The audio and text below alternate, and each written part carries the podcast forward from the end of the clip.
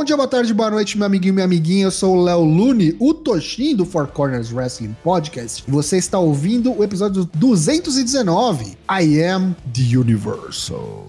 Comigo, bancada mais do que estrelada, Matheus Mosman, Dana Black, boa noite. Boa noite, hoje várias coberturas. Douglas e um, o Daigo. É, tem muita coisa cobrindo minha cabeça aqui. E o nosso querido amigo convidado da noite, que participou conosco há pouco do 30 Minutos de Ferro, Ayrton Reis, do WrestleBR. Boa noite, Ayrton, seja bem-vindo. Boa noite, só a verdade vos libertará. A gente tem novidades. A partir do dia 1 de outubro, o Four Corners Wrestling Podcast agora faz parte do Twitch Sports Accelerator Program. E como eu disse, mudanças viriam e aqui estão. Você terá mais dois dias de Four Corners na sua semana aí na Twitch. Além de terça e quinta-feira, a gente também vai agora fazer uma loucurinha aí, como disse o Ayrton, e cobriremos aí o SmackDown e o Raw. Então, sexta-feira e segunda-feira, a partir das nove da noite, cola aqui, porque aí, quem sabe, né, fica um negócio um pouquinho mais a gente trocando ideia, dá para passar o Raw um pouquinho menos querendo cometer suicídio, né? É justo. Ou então querer cometer homicídio, né? Verdade, querer matar velho, né? SmackDown sexta-feira, Raw segunda-feira, a partir das nove da noite. Cola aqui então com a gente na Twitch agora, Four Corners, quatro vezes na semana aqui na Twitch. Combinado?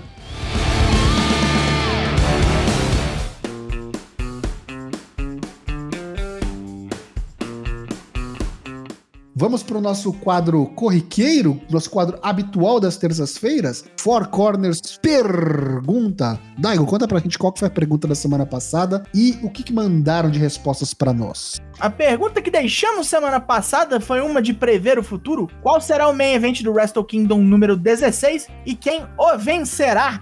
Agora vejamos o que as pessoas estão prevendo aí usando os poderes de mãe de Ná. Primeiro vem ele, o senhor genérico. Estou acreditando que vai ser Zack Saber Jr. versus Takagi. O resultado será o famoso comunismo vencerá. Zack Saber Jr. vai catar o título.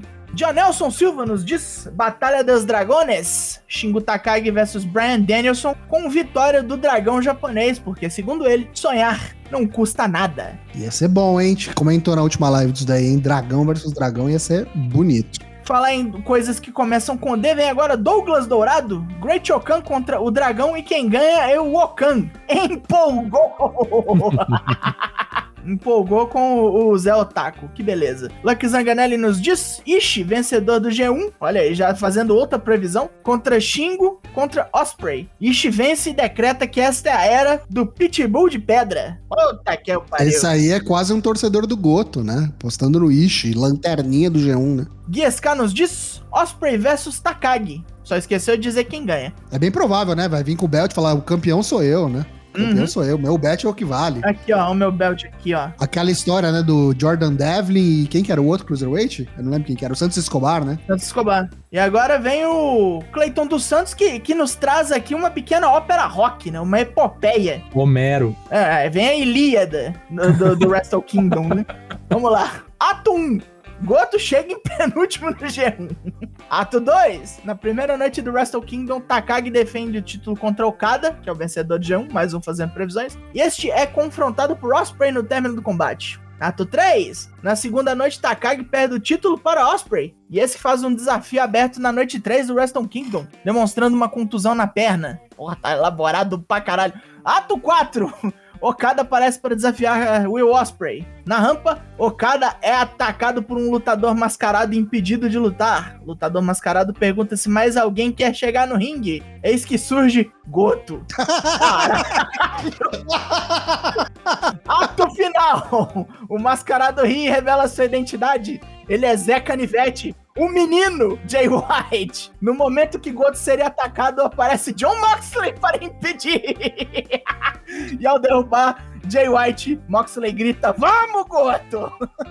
Goto enfrenta, vence e Eric Castells vai à loucura. Puta merda. Nossa senhora, muito bom, Cleiton, tá de parabéns, hein? Vamos então pra pergunta da semana que vem. O que, que a gente vai mandar pro pessoal mandar pra gente? Qual mudança você mais quer ver acontecer no draft da WWE que se inicia nessa sexta-feira? Eita, que você gostaria, que você acha que vai ser bom. Bom, não sei, mas que você quer ver. e vou aproveitar e já vou fazer a pergunta pro nosso querido convidado. Ayrton, o que, que tu quer ver acontecendo no draft? AJ Styles pro SmackDown e não vai acontecer, mas eu queria a Sasha Banks no Raw. Sabe o que eu queria? Todo mundo que é do NXT antigo subisse pra alguma das duas brands, pelo amor de Deus. Tem chance, é, eu, eu vi reporte que alguns vão subir. Vai ter notícia, a gente vai falar sobre isso no programa de hoje.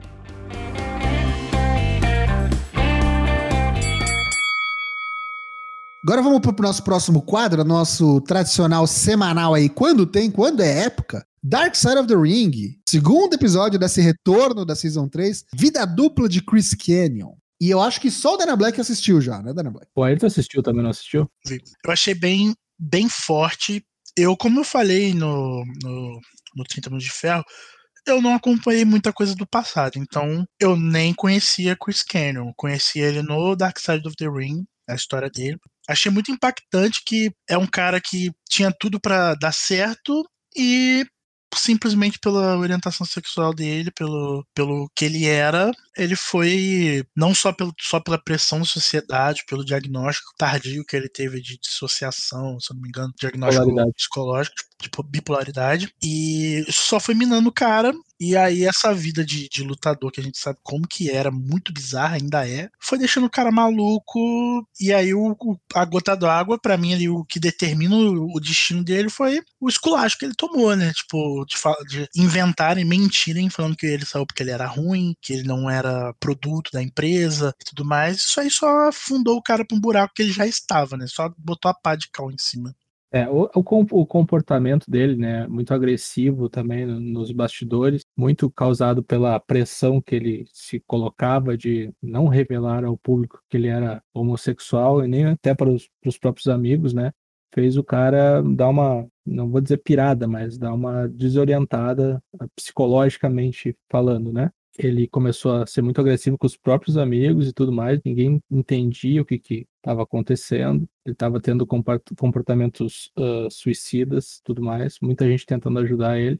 E na verdade isso aí começou há muito tempo, desde antes de pessoas próximas saberem a orientação sexual dele. Ele tinha um certo destaque na WCW como o personagem Mortis, que vinha a ser um personagem cartunesco, assim, né? Meio baseado em, em Mortal Kombat e tudo mais. Até que chegou a fase que a WCW virou uma realidade paralela, né? Tipo, totalmente Edge, o NWO chegou e tomou conta. Então não houve mais espaço para esse tipo de personagem, né? Larger than life, assim, digamos assim. Aí ele teve que virar Canyon, o inovador da violência. Who better than Canyon? quem é melhor do que Canyon, né? E ele é colocado como ídolo de muita gente do, do mundo independente ali, né? Os Young Bucks consideravam ele, tipo, os Young Bucks deles, né? No caso.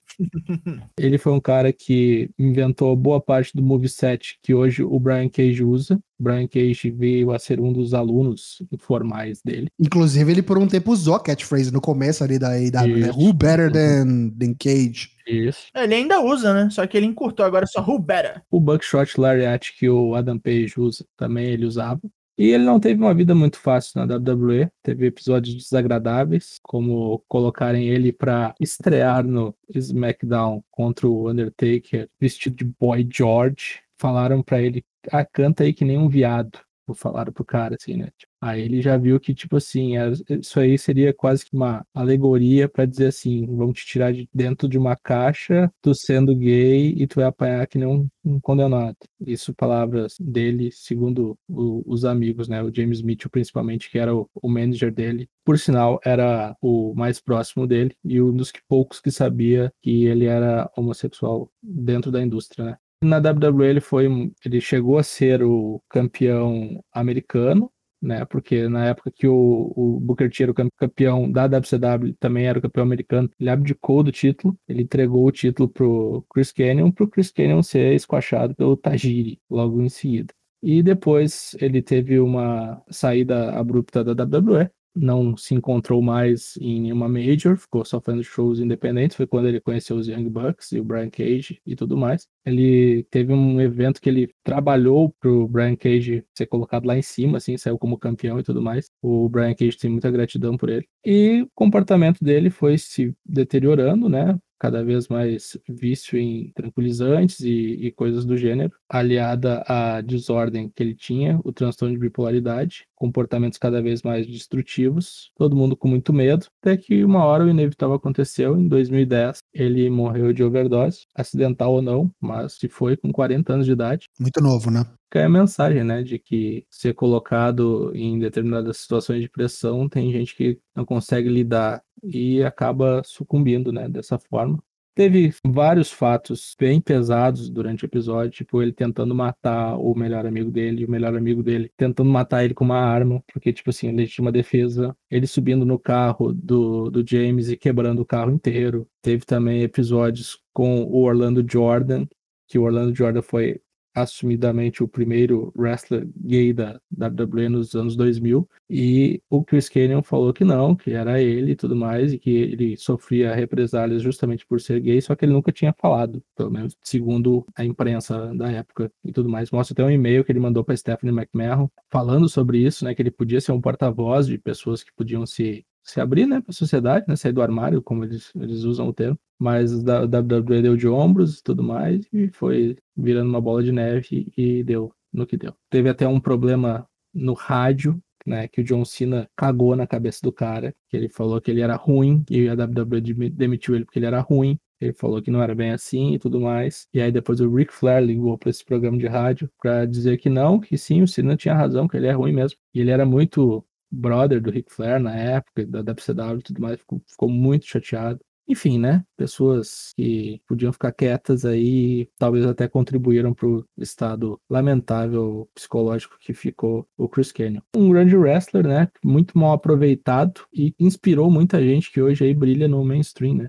Ele tem uma pegada diferente do. A maioria dos episódios é bem puxada pro negativo, e apesar da história ser complicada, você vê que é boa parte eles tentando mostrar o lado bom do cara, o lado que, tipo assim, que ele realmente era um cara bom e desvalorizado. Termina com uma mensagem muito bonita do, dos lutadores para ele, assim, tipo, é, é, quase um tributo mesmo à carreira dele. Bem bonito, e tem, no final tem as linhas de auxílio, né, para quem tá tentando suicídio, quem precisa de auxílio psicológico e tudo mais. Vamos lembrar sempre do Setembro Amarelo, hein, gente, ó, CVV, ligue 1 188 sempre que você precisar de ajuda. Episódio bem pesado, faz pensar e talvez pessoas precisem rever suas atitudes na sociedade aí, né? Assistam, vou me comprometo a assistir também em breve. Here comes the money. Here we go. Money talk. Here comes the money. Você pode ajudar a continuidade do Four Corners Wrestling Podcast de diversas maneiras, sendo uma delas você que está aqui na live, inscrevendo-se no canal. Lembrando que a gente está ainda em September, então tá muito mais barato para você se inscrever diretamente. Você também pode usar seu Prime Gaming. Se você é assinante aí da Amazon, você tem todo mês aí um Prime Gaming grátis, sem custo adicional nenhum. Você pode usar com seu criador aí de conteúdo na Twitch favorito. Então, se você puder usar conosco, a gente fica muito grato. E também pode usar aqui, ainda assim dentro da Twitch, os seus bits. Bits que valem muito a pena, viu? Você acaba com 100 bits ali gastando menos do que o valor de uma inscrição e nós, criadores, acabamos recebendo mais, porque não tem imposto. Bits não é taxado. Então, se você quer ajudar o Four Corners da melhor maneira possível na Twitch, mande bits. A gente tem também um programa de financiamento coletivo, onde a gente tem diversas recompensas. Então, um realzinho por mês ou um pouquinho mais, se você tiver condições, no PicPay ou no Padrinho no Apoia, se você ajuda o Four Corners aí a manter esta bagunça toda aqui. E a gente ainda te dá algumas recompensas. Uma delas é você assistir qualquer pay-per-view que você imaginar lá conosco no nosso canal secreto no Discord, exclusivo para apoiadores. Tem sorteio de brindes, está vindo a peita oficial do Four Corners. Vai ter réplica de cinturão, vai ter bolão mania com premiação no final do ano. Tem muita coisa, beleza? Muito obrigado a quem já apoia o Four Corners e vamos ao rol de apoiadores. Aos apoiadores, nossos agradecimentos a Jonathan Silva, Tião Cunha, Senhor Genérico Lucky Zanganelli, William Portugal, Scarlet Dragon, Douglas Dourado, Lucas Tomás, Thiago HD, Drew Unk, Matito, Chavas e o Ayrton, que aqui está. Bolão Mania do Draft já está disponível. Clique no link que vamos colocar aqui na descrição do podcast. E você tem até sexta-feira, às 5 para as 9 da noite, para preencher esse negócio. Preencha se você é um participante ativo do Bolão Mania. Se você não preencher, você tá fudido, você está fora do Bolão Mania, porque você vai perder ponto pra caralho. 190 pontos em jogo. Aconteceu isso comigo ano passado, quando eu estava em Passo Fundo, naquela merda de cidade. Eu perdi esse bolão por questões de trabalho e me fudi. Então, não perca, não seja o Dyna Black em Passo Fundo, preencha o bolão. bit.ly barra bolão 21 draft, tudo junto. bit.ly barra bolão 21 draft. Antes de a gente falar um pouquinho do evento, vamos dar então, os, é, já que a gente tá falando de bolão mania, vamos dar os resultados. Botei uma aparição especial, não apareceu.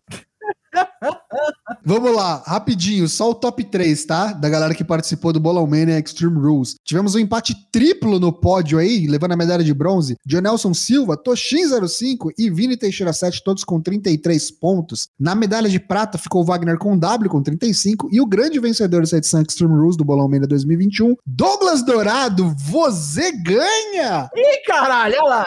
Parabéns, Dourado. Tamo junto. Corre lá no bit.ly barra 2K21 pra você conferir a classificação completa e atualizada, todas as categorias. Lembrando, o pessoal que é apoiador vai ter premiação e não vai ser adesivinho, canequinha não, hein? Fica ligado. Vai ser coisa boa. A garante. Pô, mas uma caneca um adesivo é coisa bem boa também. Também, vai ter também, mas o grande prêmio vai ser coisa boa. Vamos falar de Extreme Rules? Dessa, dessa coisa estranha que chamamos de evento, que começou ali no domingo com uma kickoff match entre Liv Morgan e Carmela. Absolutamente nada em jogo, a não ser os bocejos, que de com certeza desferimos porque ninguém quis reinventar a roda ali. Não foi uma luta ruim. Não foi, não foi mesmo. Foi simplesmente desinteressante porque nada estava em jogo e pouco foi construído. Ninguém se importa, na verdade. Grande mérito da Liv Morgan, né? Que conseguiu tirar uma boa luta da Carmela. Que assim, Carmela, eu sempre elogio que ela evoluiu muito, mas parece que tá com uma preguiça ultimamente, né? Parece que tá pouco esforçada, enfim. Ok, foi honesto. O que, que você achou, Ayrton? Cara, a Liv Morgan, ela tá merecendo já um tempinho já uma alguma chance, né, um título, alguma coisa, porque ela vem lutando bem, ela vem treinando com muita garra aí. Tá na hora já, assim, para mim ela tinha que ter ganho a maleta do Money in the Bank.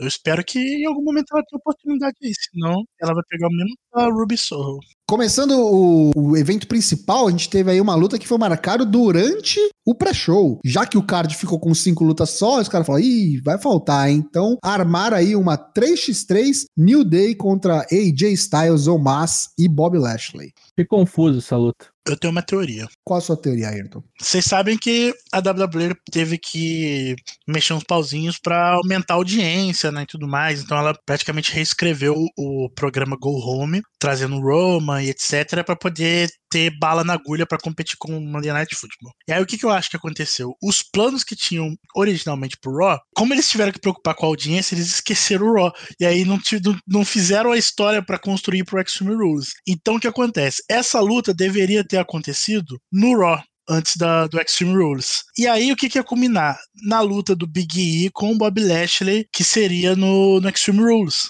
Como isso não aconteceu, o que que houve? A gente teve essa luta no Extreme Rules e no Raw a gente teve Big E e o Bob Lashley que lutaram depois foram pra Steel Cage. Então, para mim, a, a, história, ela moveu a agulha pra, um lado, assim.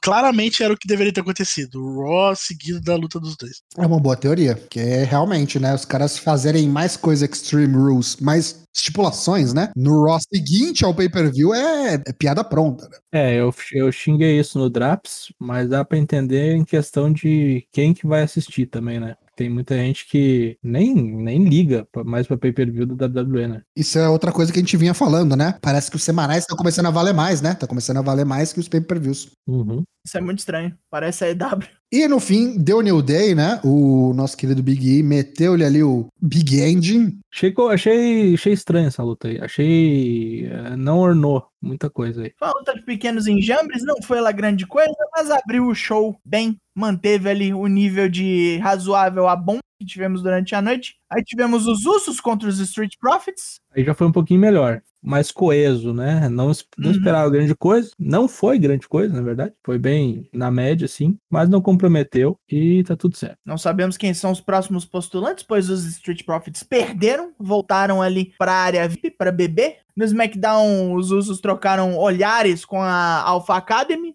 Não seria a minha escolha de oponente, mas o que você achou da luta, Ailton? Eles vão, vão dar uma enrolada agora, né? A famosa encheção de linguiça, porque, pra mim, o caminho é botar Bloodline de um lado, New Day do outro, provavelmente Hurt Business, alguma coisa aí também. Pode ser uma triple threat, seria interessante ver uma triple threat deles, mas eles vão ter que dar uma encheção de linguiça por conta do Crowd Drew, e eu acho que eles estão focando lá no Survivor Series já, então começando a, desenrol- desembromar a história ali. Meu problema com isso é só que blinda os dois. Os Usos estão blindados como campeões por causa do Roman. Exatamente. É, mas aí eu acho que a nossa gloriosa tartaruga e seus amigos da dor aí vão pro SmackDown. Porque não tem mais o que ele fazer no, no Raw. Depois que acabar essa rivalidade com o Big E, ele já tá no, com. já emendou com o Goldberg, né? E aí pode ser no outro programa. Não quer dizer que ele tem que aparecer no Raw, né? O Goldberg. Até porque ele não aparece em lugar nenhum, só via satélite. Imagina se o Goldberg for draftado.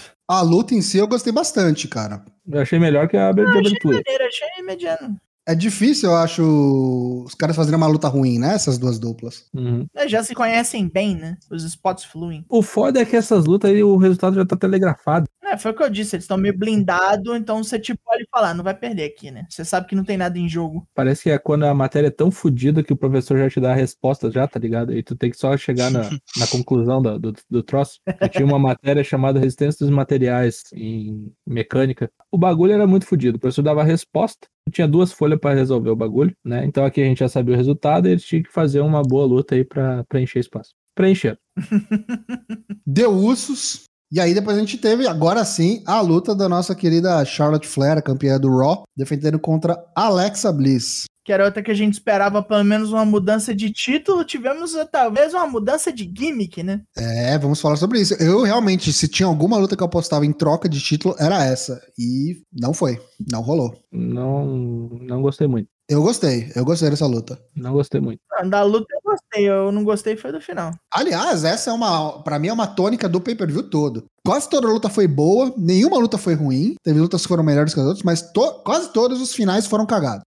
Da metade pro fim, todos os finishes foram ruins. É complicado, viu? Eu não acho que Charlotte Flair em pay-per-view, especialmente, se mete em luta pra fazer coisa ruim, cara. Não, não, não existe isso. Não existe. Eu acho assim que as lutas foram de, de médias pra boas, assim. Nenhuma foi ótima. O que já é ótimo pros padrões da WWE, né? É, tem nada é, puxando a média pra baixo. Já é uma evolução. Faz o feijão com arroz aí que tá bom. E E eu me pergunto, uma coisa que eu me pergunto sobre esse pay-per-view, será que isso não é um reflexo de realmente a gente não ter as lutas com estipulações? Se forem lutas com estipulações, será que a gente não teria gostado tanto de algumas lutas, por exemplo? Acho que a gente teria gostado mais, eu acho, porque ia ter mais justificativa.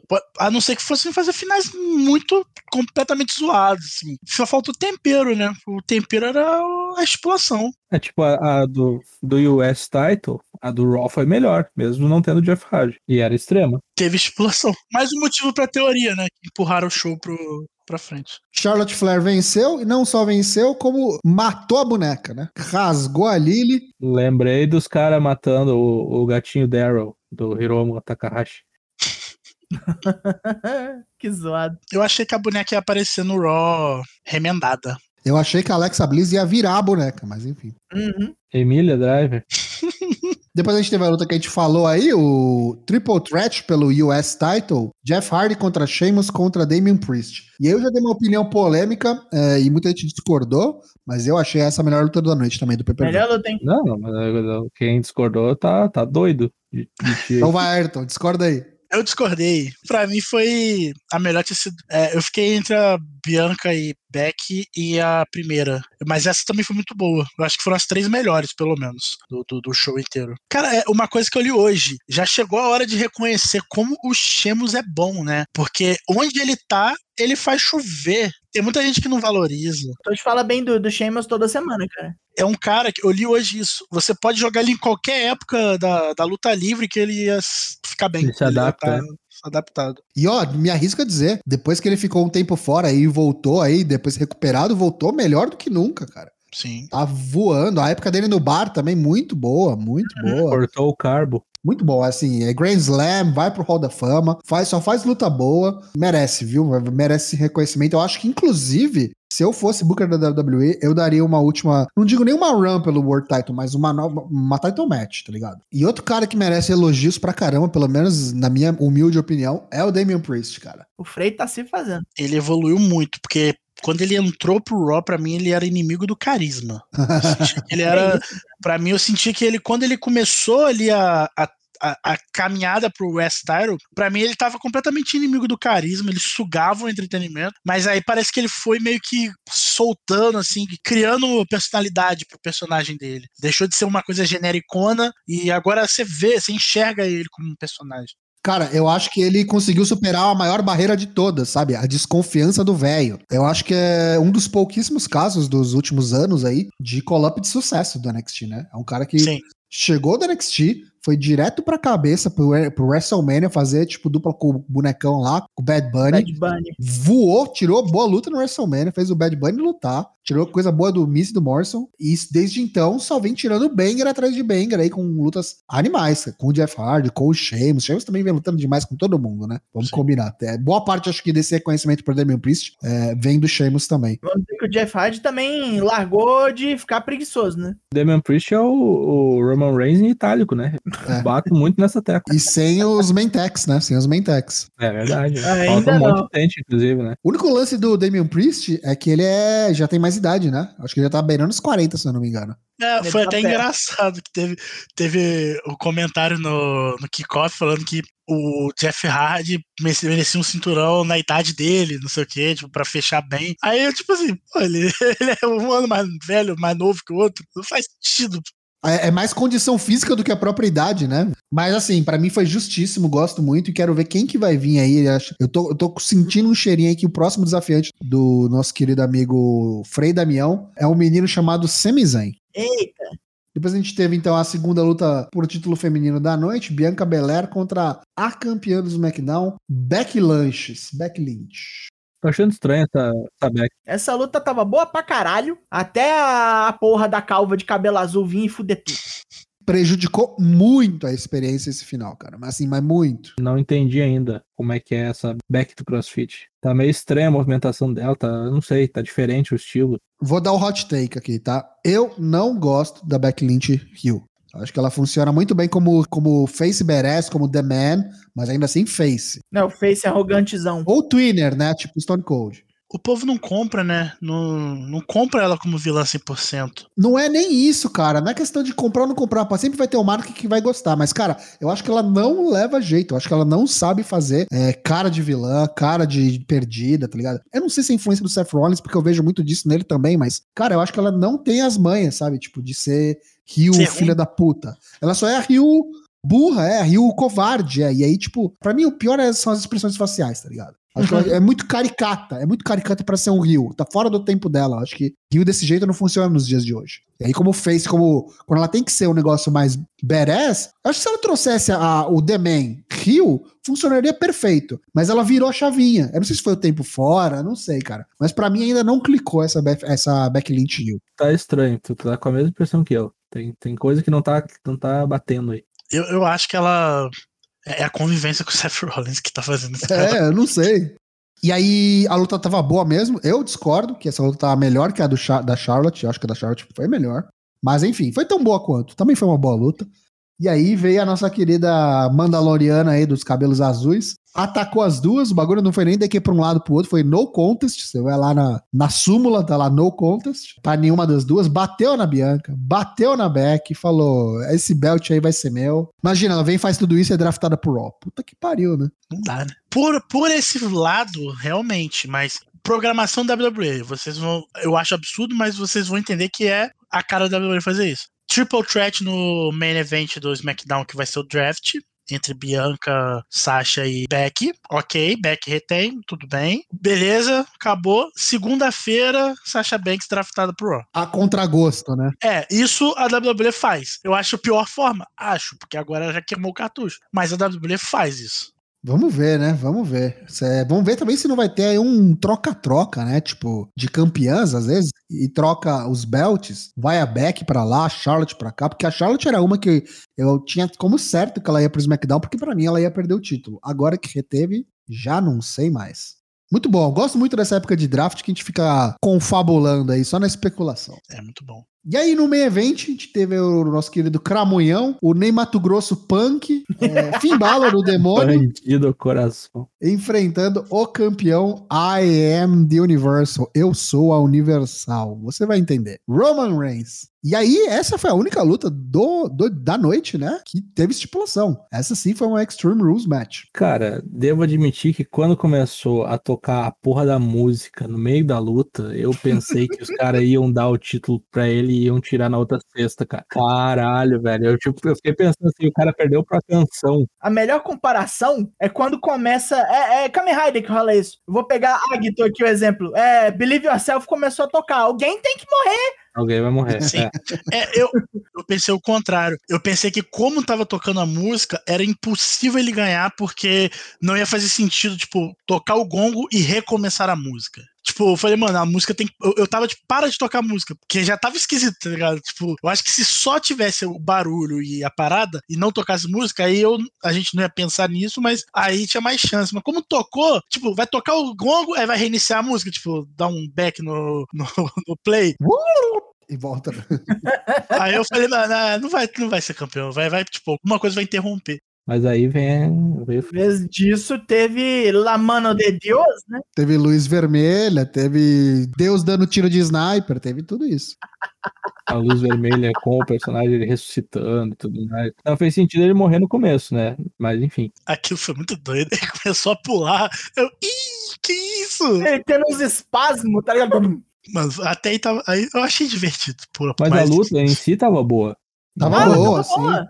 Achei que demorou até pra chegar os Usos, né? Tipo, a luta Sim. ficou franca entre eles por um bom tempo e tal. Uhum. Teve spots legais, aquele chokeslam do, do Roman, tem até a Uhum. foto aqui. Chokeslam do Roman no fim, ali na mesa, dentro do ring, foi muito legal. Eu gostei da, da esquadrilha de Candlestick, né? O Roman pegou Nossa. um, ele pegou 200 na- numa só. Meu pau é maior que o seu, né? É, isso aí. É o tipo de coisa que o demônio ia levar, né? Tipo, um monte de candlestick. Não é levar um roxão. É, esse é o uma- verdadeiro sete rolas. É, aí veio, veio o- os irmãos, né? Os Usos. Teve o chão ali fazendo uma massagem cardíaca no demônio pra ressuscitá-lo com a luz vermelha. Foi ressuscitado, ficou um negócio bem esquisito. Aí saiu matando todo mundo. Tocou a música, tocou a Casaninha na Areia ali, a reversa, a música da Xuxa, fumaça. E aí, meus amigos, estourou a corda, assim, como quem não quer nada. Jesus humilha Satanás. Num retorno, né? Que Deus que tava fora da WWE desde 2006, desde o Backlash, que ele não aparecia, voltou. E a corda Chablau. Mas pra mim o melhor é que o, o Roman tá o tempo todo apontando pra cima, olhando pra cima, tá claramente falando. "É Eu Deus". achei, cara, ele vendendo assim, genial. Genial. Que, tipo, o cara, a primeira coisa Foi que ele Deus fez quando ele me levantou deu, foi, tá ligado? Ele vai botar no cinto. olhou pra cima e falou: Vai adesivar o cinturão, Deus. Foi que deu. Deus que me deu. Eu sou a Universal. E o legal, cara, é que eu não sei, eu não sei quando que isso surgiu, porque esse lance deles começaram a levantar o dedo assim, apontar pro céu, já vem rolando faz umas três, quatro semanas. E, tipo, até então era só um sinal, mas, tipo, nada disso é por acaso. Eu não sei se os caras já, tipo, de plantado isso lá de, desde trás. Deus escreve certo por linhas tortas, né? É. A linha torta é o Vince McMahon escrevendo o roteiro do, do SmackDown. Nossa senhora. Ó, Clayton tá perguntando aqui: queimaram o personagem do Demon? Ah, acho que queimaram o Balor, eu acho. Isso é Né? verdade. Torraram o bala, foi carbonizado. Não tem mais o que fazer aí, velho. Acho que exorcizou o demônio agora. né? Pode pegar suas, sua mochilinha e ir pro Japão de volta. No dia seguinte, o, o Big E levanta. Acontece todo o final ali da, da luta do Big E com o Bob Lashley que tinha 300 quilos na mesma corda ali e não arrebenta, entendeu? Aí Você vê que Não, é. a mão de Deus é que decide. Eu gostei da luta, apesar do final esdrúxulo. Os últimos combates do pay-per-view terem esses finais esquisitos, aí controversos, pra dizer o mínimo. Mas é sempre legal quando tem um pay-per-view assim que o card é bem chinfrim. Normalmente ele acaba dando uma surpreendida, pelo menos no aspecto técnico, né? Foi um bom pay-per-view nota 7, diria. Eu daria um 6. Seis e meio, tá bom. Passou de ano. Exatamente. Vamos agora para nossa sessão de notícias do mundo do pro wrestling. Esse é um tiro rápido. Passar aqui o boletim do G1 Climax. noites 4 e 5, noite 4, que aconteceu no dia 24 de setembro, com os seguintes resultados. Hiroshi Tanahashi metendo o roll-up no Goto, na crocodilagem. O Goto ficou puta, hein? Tamatonga venceu o Chase Owens. Jeff Cobb venceu o Yoshihashi. O Taichi venceu o Sanada aqui numa, na melhor luta da noite, aqui, na minha opinião. E o Kazuchi Okada venceu o Evil. E vale lembrar aqui que o Evil é a asa negra, né, do, do Okada.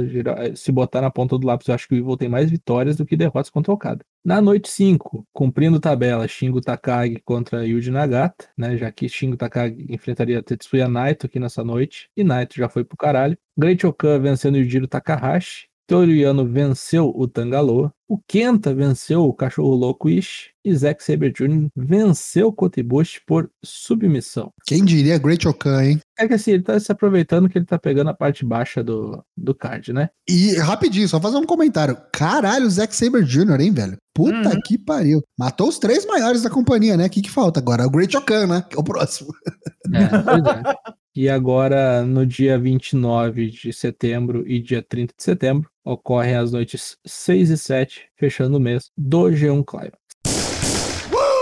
Parece que a USA, a emissora do Raw, e a Fox, a emissora do SmackDown, já foram notificadas, segundo Dave Meltzer, pela WWE, sobre as grandes mudanças que vem no draft aí. Então não vai pegar ninguém desprevenido, já tá tudo combinadinho ali. Quem vem para cá, quem vai para lá Talvez rolem algumas mudanças aí para agradar o ego de alguma ou de outra. Vamos descobrir nessa sexta-feira. A gente vai cobrir ao vivo aqui na Twitch o primeiro dia e o segundo dia também na segunda. Venha acompanhar conosco aqui na Twitch do Four Corners o WWE Draft. E para você que perdeu o Raw de ontem, no dia que gravamos terça-feira, Raw é na segunda, além do retorno da Hurt Business para ajudar Bob Lashley contra o Big E, que não deu certo. Rolou um DQ, depois morreu nesse Steel Cage a nossa querida Tortuguito, nosso querido Battletoad. Ainda tivemos o retorno de Goldberg, não em louco, mas sim via satélite de sua casa, falando que vai machucar a Tortuguita pelo que fez com o filho dele. E isso se dará no Crown Jewel. Eu nunca torci pelo Goldberg. Não vai ser agora que eu vou começar. Sou Bob Lashley desde criança. Nasceu a filha de Ronda Rousey, sua primeira filha, e tem um nome um tanto quanto peculiar que eu vou tentar ler aqui, pois é havaiano. Laqué Macalapuacalanipipo. Não, peraí, isso não é o nome da criança, porra, tá louco? Tá, tá doidão? Não pode ser, cara. Laqué Macalapua Calanipo Brown, que, porque o marido é Brown, Travis Brown. Vá pro inferno. Meteram o um nome havaiano na criança, nenhum dos dois é havaiano. É, amigo.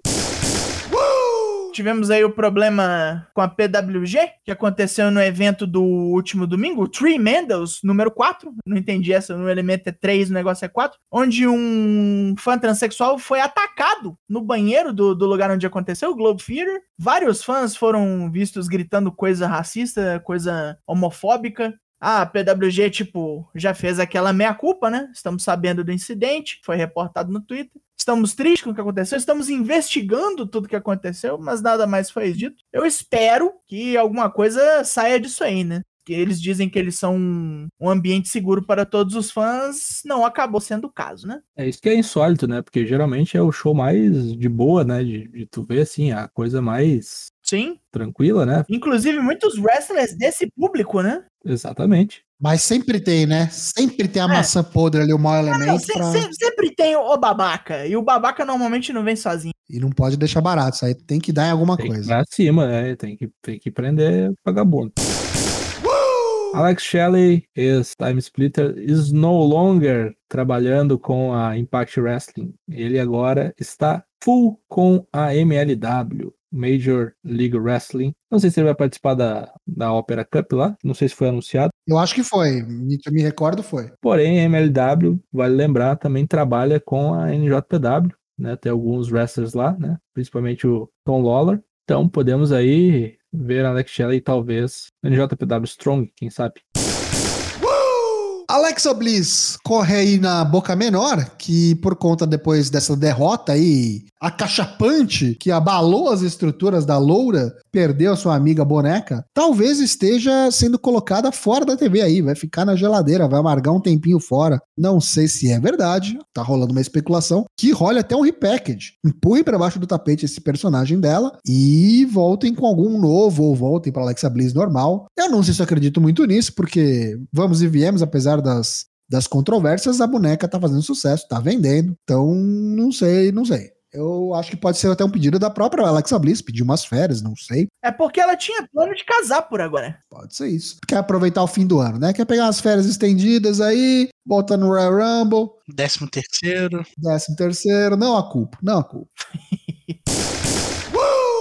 Shane Thorne, ex-TM61, que depois foi jogado na Retribution como Slapjack. Parece que agora o seu destino era gimmicks estranhos. Ele apareceu aí numa gravação do SmackDown como um personagem parecido com o Crocodilo Dundee, né? Um, um dos clássicos aí da, da Rede Globo dos anos 80. Meio Steve Irwin também, né? Falecido Steve Irwin. E ele falou o seguinte, que é tudo ideia dele. Ou seja, a culpa dessa vez não é do criativo da WWE, né? Aparentemente inspirado no próprio pai, né? E tal. Maçã não cai longe da árvore, né? O pai do cara era mateiro, beleza. Australiano raiz. St. Louis será a casa do Royal Rumble em 2022 no American Center no sábado, dia 29 de janeiro de 2022. Royal Rumble de sábado dá uma cadeia isso daí. Planos já estão sendo feitos. Thank you.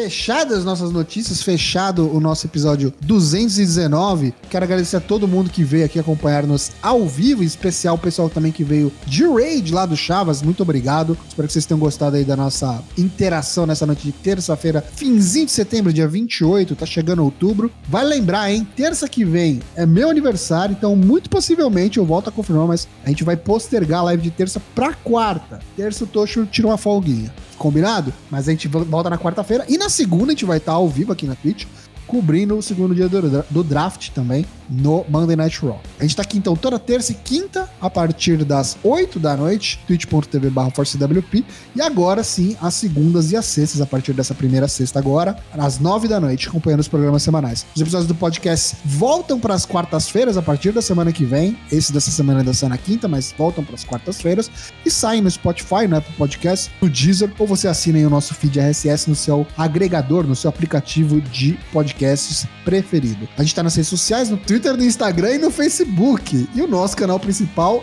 é o Discord, que lá você consegue ver a mágica acontecendo. Tem o canal secreto dos apoiadores para acompanhar os pay-per-views conosco. Tem live exclusiva mensal dos apoiadores. E a gente tá sempre lá o tempo todo, 24 horas por dia, falando não só de wrestling, muita coisa. É muito boa a comunidade lá. Não tem arrombado, não tem bolsonarista. Acho que a coisa que eu mais tenho orgulho do Four Corners é a comunidade que a gente conseguiu criar lá no Discord. Então cola lá, que é muito bacana. Muito obrigado aos nossos queridos amigos de bancada. Primeiramente, vamos agradecer ao nosso convidado que se dispôs aí a participar não só do 30 Minutos de Ferro, como do nosso podcast. Ayrton, muito obrigado, boa noite, faça o seu jabá e até uma próxima.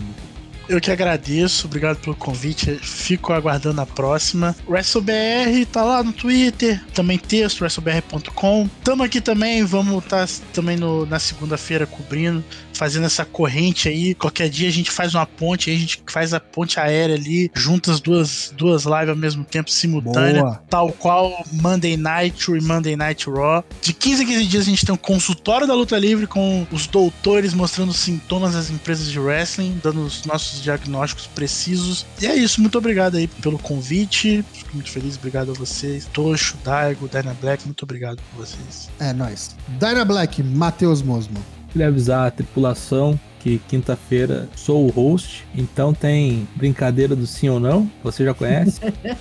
Essa é boa, gostei, hein? E volte quinta-feira, né? Sexta começa outubro, sexta já tem a primeira live do SmackDown, olha que beleza. Vai ser bom com o draft. Preenche seu bolomania. Douglas e Daigo. Estamos partindo aí. Voltem para a quinta, voltem na sexta. Eu sacrificarei a escrita do Drops por vocês para participar nessa live. Vejam bem, uma das coisas que eu mais gosto de fazer é escrever aquele texto e cagar nele todo e já pensar nos efeitos sonoros serão feitos. Inclusive, em qual parte virá o eco da indignação. Vocês que ouvem o Drops já conhecem o que, que é. Mas é isso. Aguardem conosco e até mais.